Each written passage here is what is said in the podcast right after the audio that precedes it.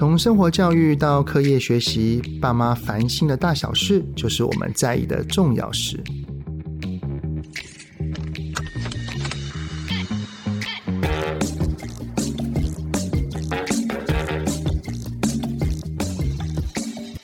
听友们，你们好，欢迎收听亲子天下 Podcast 节目《爸妈烦什么》，我是主持人、亲职教育讲师我为之则爸。曾经哈有一篇报道指出哈，就是将近六成四的青少年啊，一周之内的课外阅读的时间其实不到一个小时。其实啊，这样子的现象，以我们现在一零八课纲啊，是想要强调素养教学的理念呢，其实是有一点小小的背道而驰的啦。不过我也能理解，因为像我儿子之前在国九的时候，因为他要准备会考，他光是看他的那些课本哦，就已经读得很累了。我儿子就真的跟我讲说：“爸，我已经读得这么累了，我可不可以不要再看那些文字满满的书了？”但是他会去阅读杂志，他会去看漫画书等等的。不过呢，现在有很多的孩子哈，因为特别是像考试的方式都是大篇幅的题目，有非常多的小孩子要看到是一堆文字哈，就会直接略过。所以其实也不自觉的会让许多的大人哈，对于现在孩子的阅读能力上有一些些许的担忧。那这一集呢，我们邀请的来宾是一位英文老师，不过呢，他却出版了非常多畅销的中文写作书，然后也引导了非常多的学生获得很多的文学奖。这位老师呢，自己也拿过很多的写作奖项，真的可以说是在语言跟文学上都非常的有才华。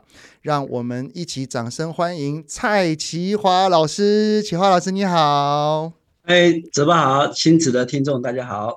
启华老师，我想要先好奇一件事情哈，就是您本身是英文老师吗？对对。那你什么时候对写作啊、语文啊、中文啊这些只是非常感兴趣的？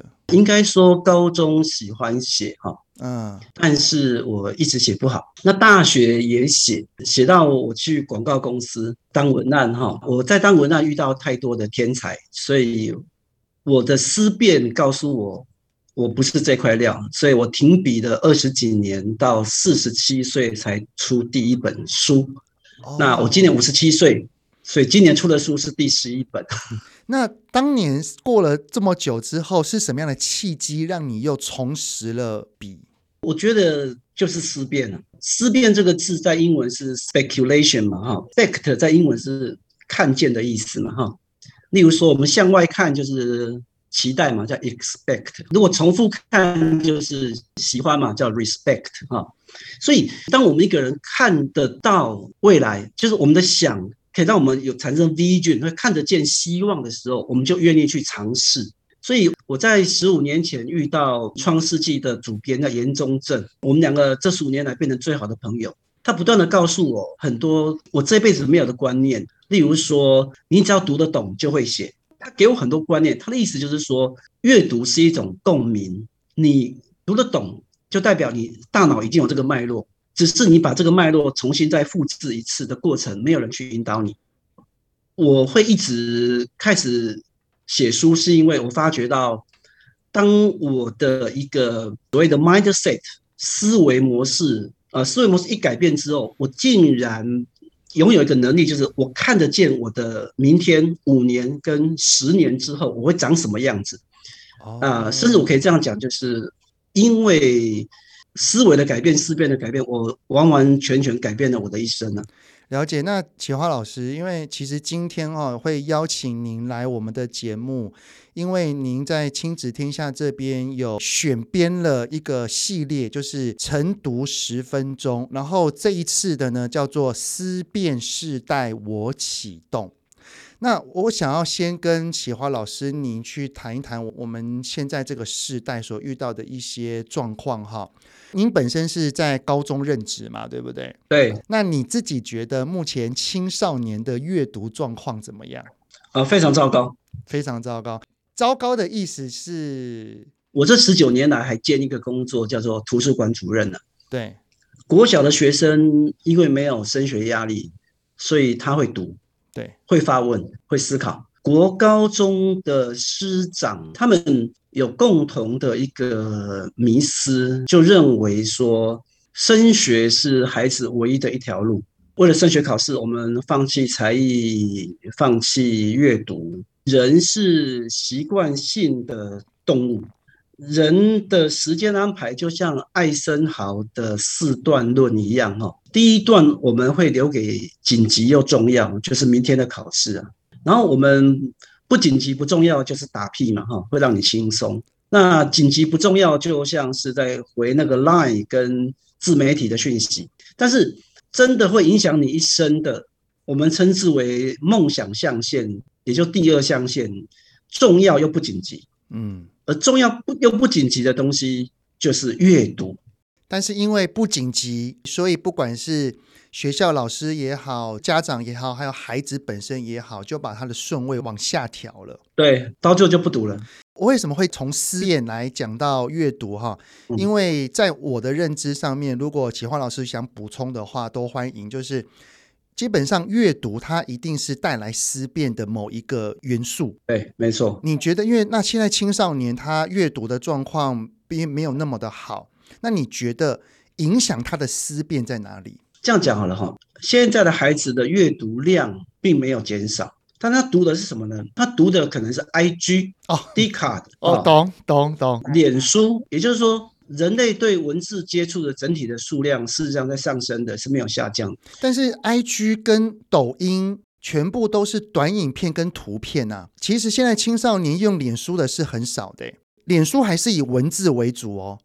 反而是 IG、抖音这些的，是大量兴起在青少年十岁、二十岁这这个中间，然后这一些的自媒体、这一些的平台，基本上是文字量跟脸书相比还是少很多的。没错，没错，没错。嗯、上个月我我带学生做了一个九百人的调查，然后国高中生有脸书账号，不是读脸书，有脸书账号的是百分之四十六，呃，那有 IG 账号的是百分之七十四啊，他们。对于长文字会马上切断，因为他们习惯图片了。对，是没错。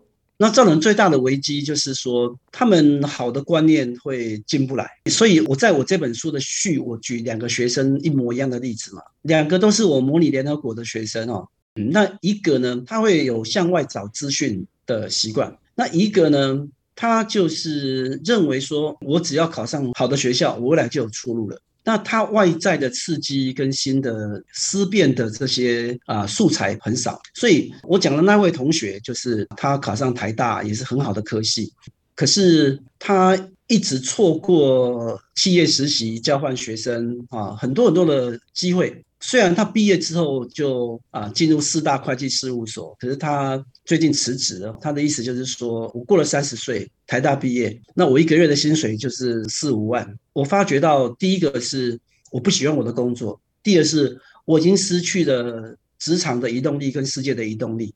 那另外一个学生就是他的有阅读的习惯，他会知道这个世界他更需要的是两个，一个叫 internship，叫实习哈，对。另外一个叫 apprenticeship 哈，就是所谓的学徒哈，也就是说，人类的知识哦，就是一直是经验主义跟理性主义啊，就两种能力。他得到大量的资讯之后，他就知道说，虽然他考上比较不好的大学，但是他会在大学的时候，他申请两个国家的交换。他毕业之后呢，他就因为有这个交换的条件，那进入国际企业啊，那进入国际企业之后，他又知道了哪个国家的 EMBA 一毕业之后，全世界都要。所以这两个同届毕业的，一个考上比较差的大学的，他现在在韩国三星是年薪新台币四百万。那另外一个考得比较好的，他现在就是四万多。所以我就发觉到，如果你没有阅读的习惯，你就不会有新的知识，就不会产生新的行动。就如同刚刚启华老师你在讲到你自己。为何经过那么多年之后，你会想要再次动笔？因为你开始了思辨，你的思辨会让你想到三年后、五年后，你会想到这么远，是因为你一直在接收新的资讯。同样的，如果放在你刚刚举的那两个学生的例子，虽然一个孩子考得很好，但是因为他缺乏思辨能力，他就缺乏去想到未来的可能性。他就比较只在乎当下哦，我喜欢这个，不喜欢这个，然后我排斥，我不要怎样怎样的。但是反而具有思辨能力的孩子，他的吸收知识就像海绵一样，不断的去容纳，他都会想的未来可能性会比较远，也比较深，并且他的执行力也会比较确实。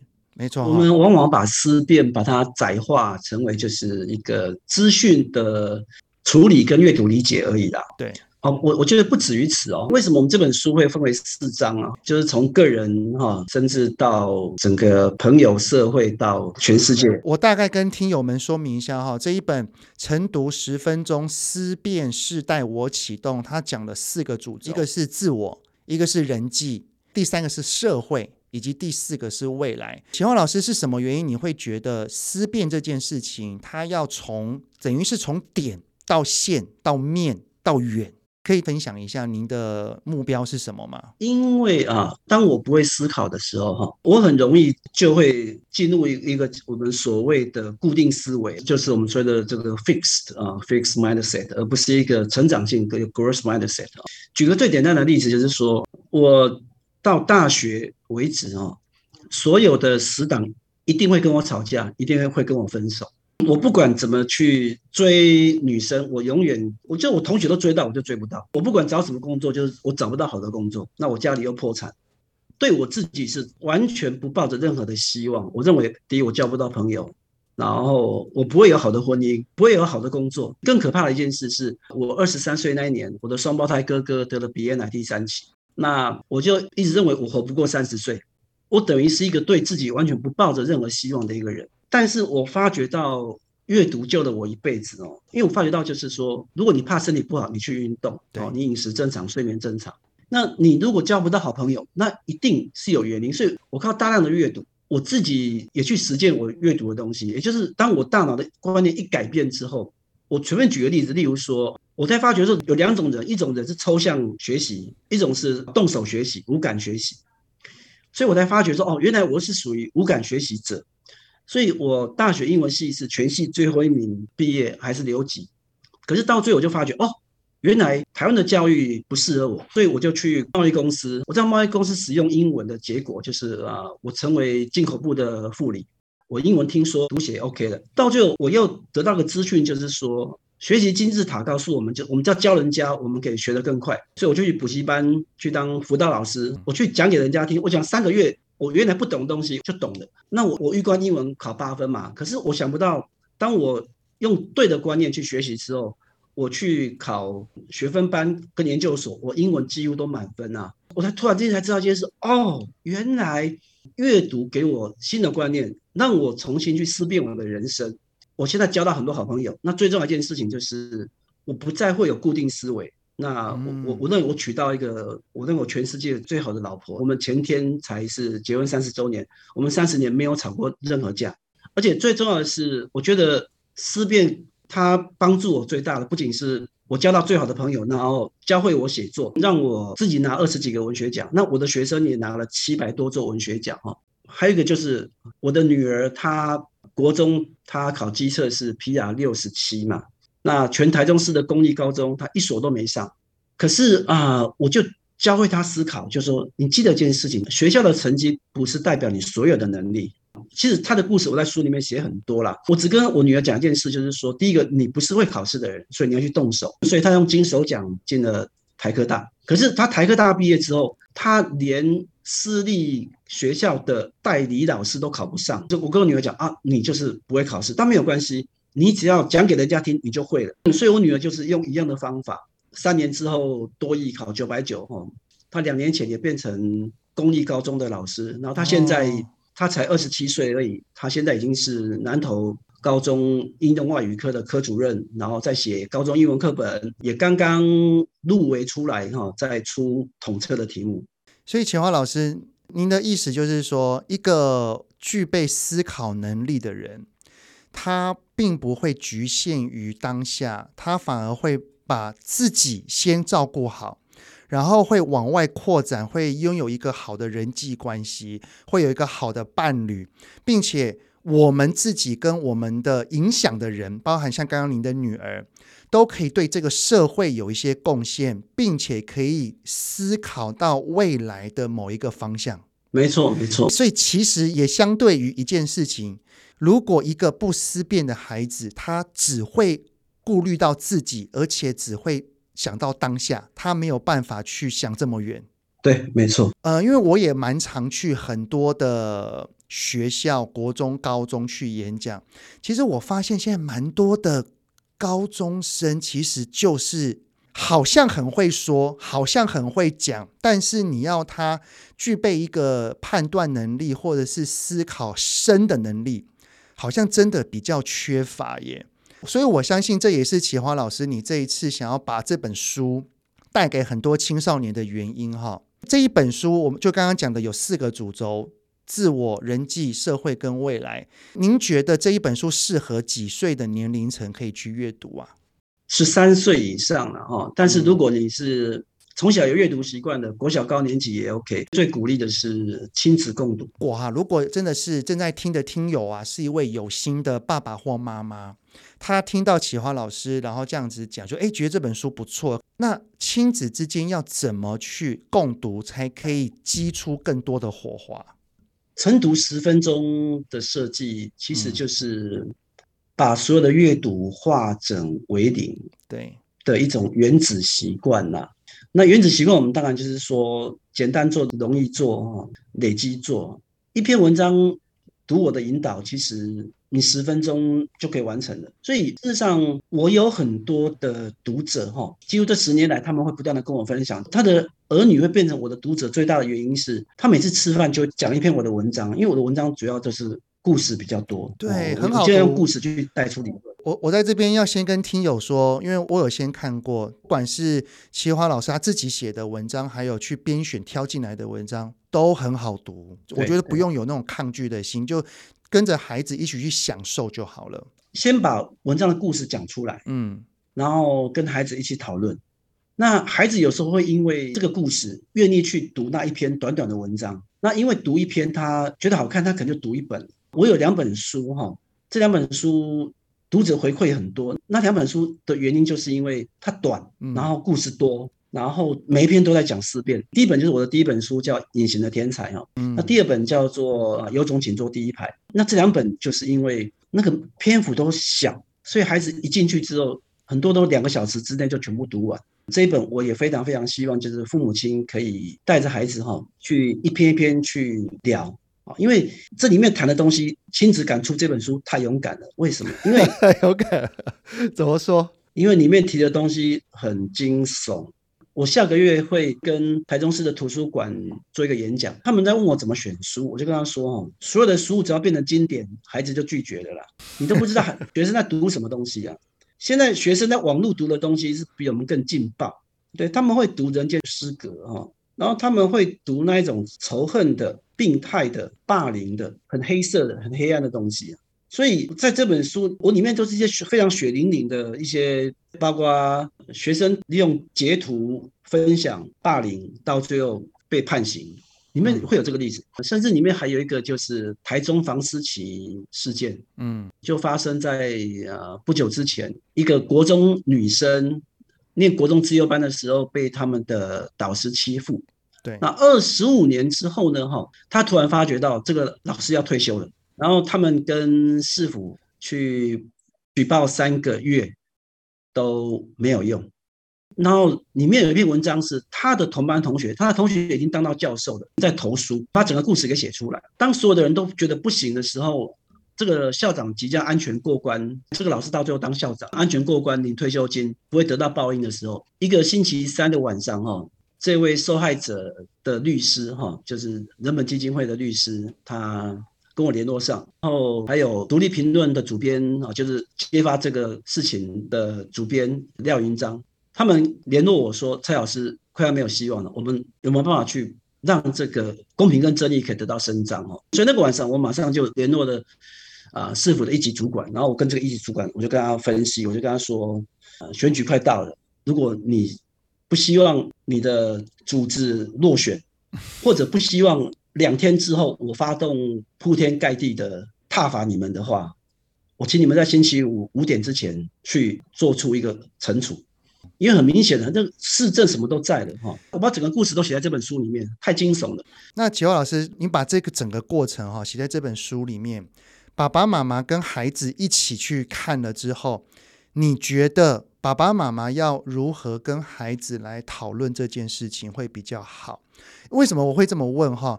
假设假设我的孩子是女儿。然后呢，爸爸通常爸爸跟妈妈哈，可能看完这一篇文章之后，往往做的都叫做叮咛。你看看，所以你要注意，如果有人靠近你，你要怎样？知不知道？其实这些完全第一个不会产生思辨，第二个孩子就觉得哦，又关我什么事？你为什么要念我？他只想逃离。所以启华老师，你觉得？如果假设以刚刚那个文章来看的话，爸爸妈妈要怎么跟孩子进行一个良好的思辨对话？我觉得要绕进去了哈。我们是可以借由方法去改变这个世界的。再来就是说，里面要提到一个霸凌的问题，就是因为我高中被霸凌，我周围收到的讯息就是说，你只要跟老师讲，你就是懦夫。我们的讯息会告诉我们一件事情，就是我们遇到问题的时候。我们找朋友，我们最后一个会求助的才是老师跟家长嘛。对，啊，很多事家长永远是最后一个知道的。我没有想到这件事情，因为我整整半年带刀子上学，哈，哦哟，那我我我也差点决定结束我自己的生命，因为那个霸凌太痛了，哈。我没有想到，当我报告师长之后，我所有的半年来的困扰全部都解决掉了。所以，太多的例子，太多的实例，哈。当我们没有跟孩子分享的时候，我们孩子就会那个固定思维，对，就是啊。霸凌是我们圈子里面的事情，师长不需要知道。哦，高中更会这样哈、哦。对对，国高中其实现在国小就有霸凌的啦。就像这个年代，嗯、日本这几年有四十七个艺人自杀，然后韩国有调查百分之五十的学生有遭受过霸凌。啊、哦，很多问题是远超过我们的想象的。但是当孩子不知道一件事，就是说我们用对的方法，我们是有可能去改变的。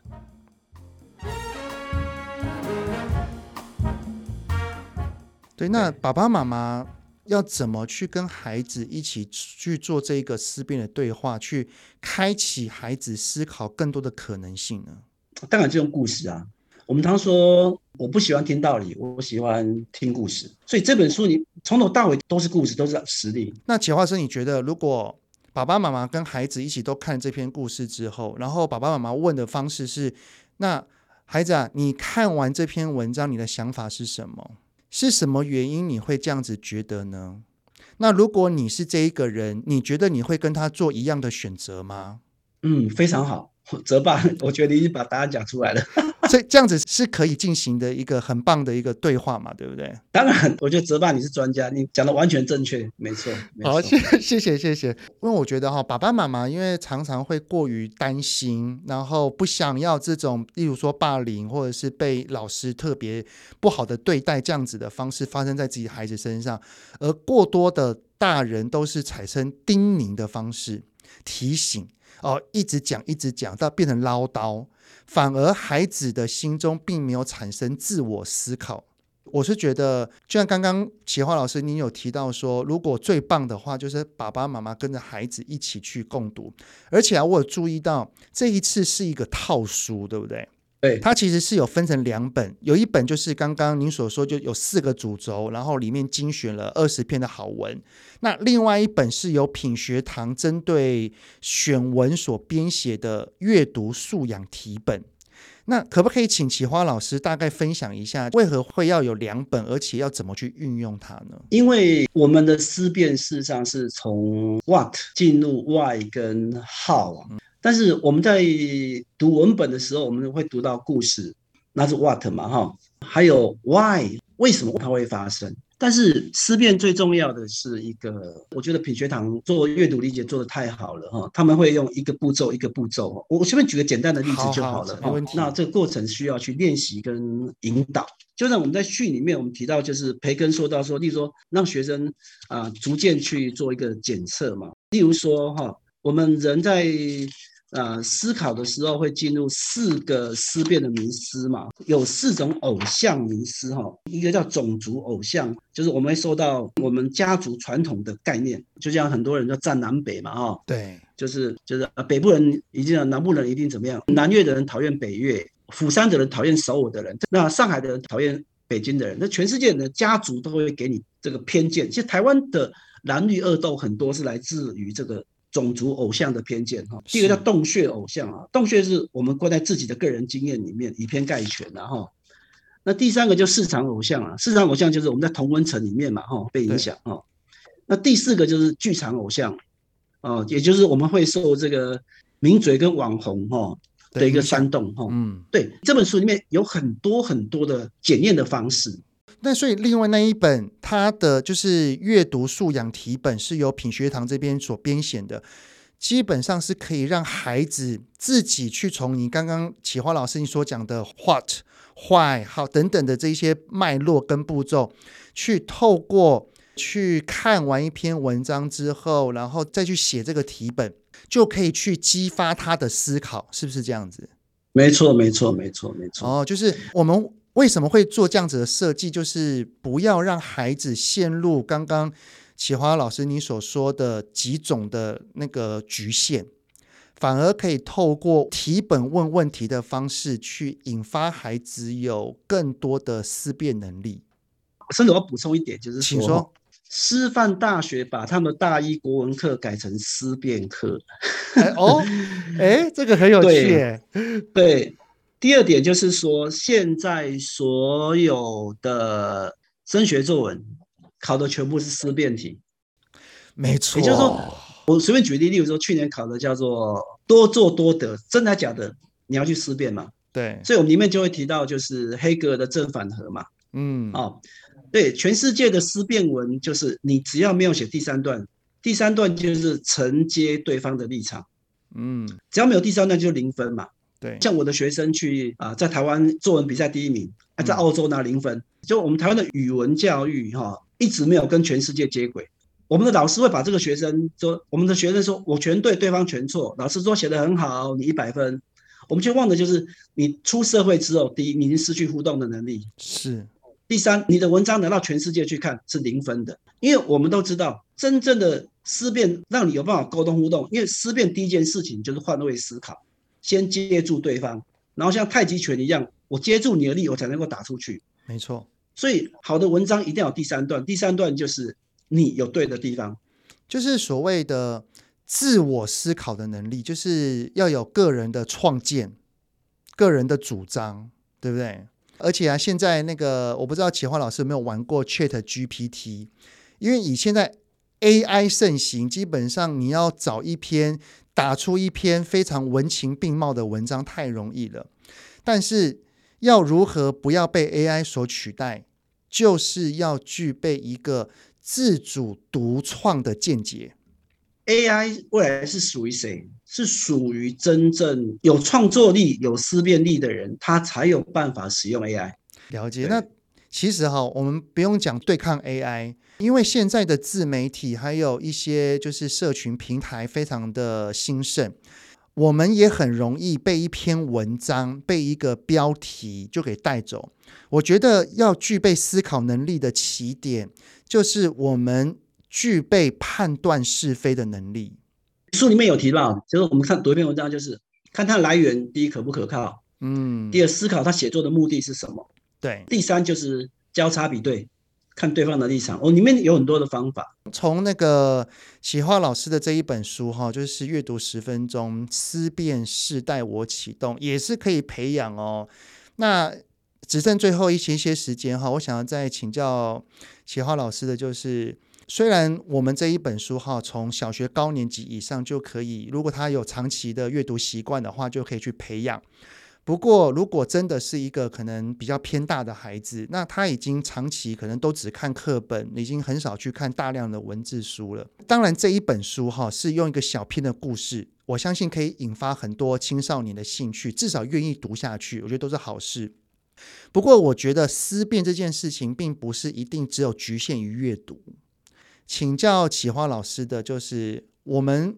除了阅读上面，在日常生活当中，我们的互动里面，你觉得不管是老师也好，还是家长也好，可以如何从旁协助孩子去慢慢的练习做这个思考的能力呢？其实我现在正在写一本创意书啦，这本书我已经写了十二年了哈，因为整理了大概有二十几种全世界的创意的方式哈。那其中最基本的叫发散跟收敛嘛。也就逻辑嘛，就是你这样做哈，就发散啊。我我们会有十种做法，那每个做法你开始去做一个逻辑一个推敲哈。逻辑就是一会产生二，二会产生三哈。所以我们在生活里面，我们就可以跟学生去做这样发散跟收敛的逻辑的推演。举例说明啊，我以前在一所台中市比较偏向的高中服务啊，他他因为跟国中部起冲突，到最后中午的时候，国中部。把那个班整个包围，然后全班就是被暴打。哇！我冲进去被丢出来啊，又是我。然后那一个学生因为知道全班同学被暴打是他引起的，所以他隔天就带一把枪来学校了。哇塞！那个学校我是帮助他们创立高中部的，我是他们高中部第一届老师。那他们这个学校当国中部的时候。那个学校还不到十年，已经有四五十个学生被抓去管训了，你就知道那那个地方有多强悍。所以同学都跟我说：“哎，老师，这个学生要开枪了。”那我就找他坐下来，就说：“好，来，第一个你有开店，你没开哈。第二是打死，第一个是打伤哈。我这我开始跟他做各种思辨、沙盘推演了。我说你打死哦，关几年？对方的亲戚你关出来，他会找你报仇。”那你打伤之后，你要赔很多很多钱，你可能这辈子都没有储蓄。然后，总之我就开始做大量的沙盘推演。你在引导他思考，对不对？对对，用逻辑，用逻辑。嗯、所以我我回到一开始的那一句话，思辨这个字 speculation，它是来自于看得见。嗯，真正会思辨的人，他是看得见未来的人。嗯，对，了解。所以我觉得一个会问问题的师长或家长。然后用刚刚不管是启华老师所举例的用逻辑的方式，就是不是只告诉他说，你知道吗？你这样子做你会怎样哦？而是说，来你自己思考看看，你打伤人跟杀死人的差别是什么？引发孩子思考，他想出来的东西，而不是大人硬塞给他的，他才会开启他愿意去，不管是做或不做，或者是是否承担后果这样子的行为嘛。对不对？太好了，泽爸你讲的太好了，真的真的，不要硬塞，不要硬塞，我们讲故事，我们我们绕进去。没错，所以呃，启华老师这一本书《晨读十分钟思辨时代我启动》，都是用很多的故事。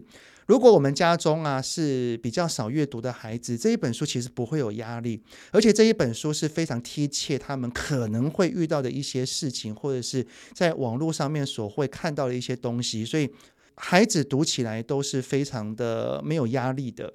我们就从每天十分钟一篇文章开始，慢慢的带领孩子，然后爸爸妈妈也一起看的话，我们就跟他做一些讨论。就像刚刚启华老师所示范的那样子，就是我们可以用问他问题，去让孩子可以拥有更多去想到未来的可能性。我我相信这样子一定会帮助一个孩子，至少我觉得至少。他面对讯息，他会具备判断力，以及他往后面对长篇文章，他不会有排斥感。对，我觉得这样子面对现在青少年就够了啦，就先足够。对对对对，非常感谢启花老师这一次带给我们这么棒的一个好书，也谢谢你来我们的节目做这个访谈。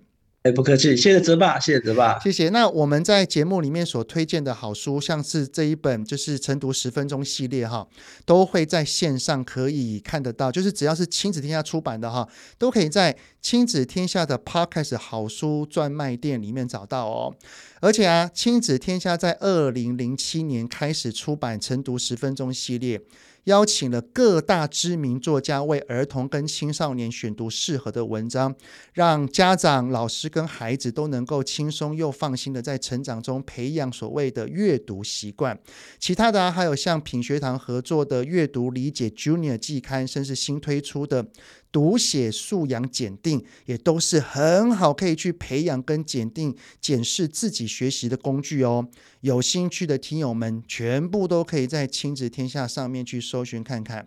所以啊，其实哈、哦，阅读习惯的养成，不只是让学习加分，更能够让一个人从自己为出发点，延伸到人际关系、到社会以及到未来，能够让我们的心灵能够更茁壮。好，非常再次谢谢启华老师今天的分享，谢谢你，谢谢子爸，大家再见。亲子天下 Podcast 周一到周六谈教育聊生活，开启美好新关系，欢迎订阅收听哦。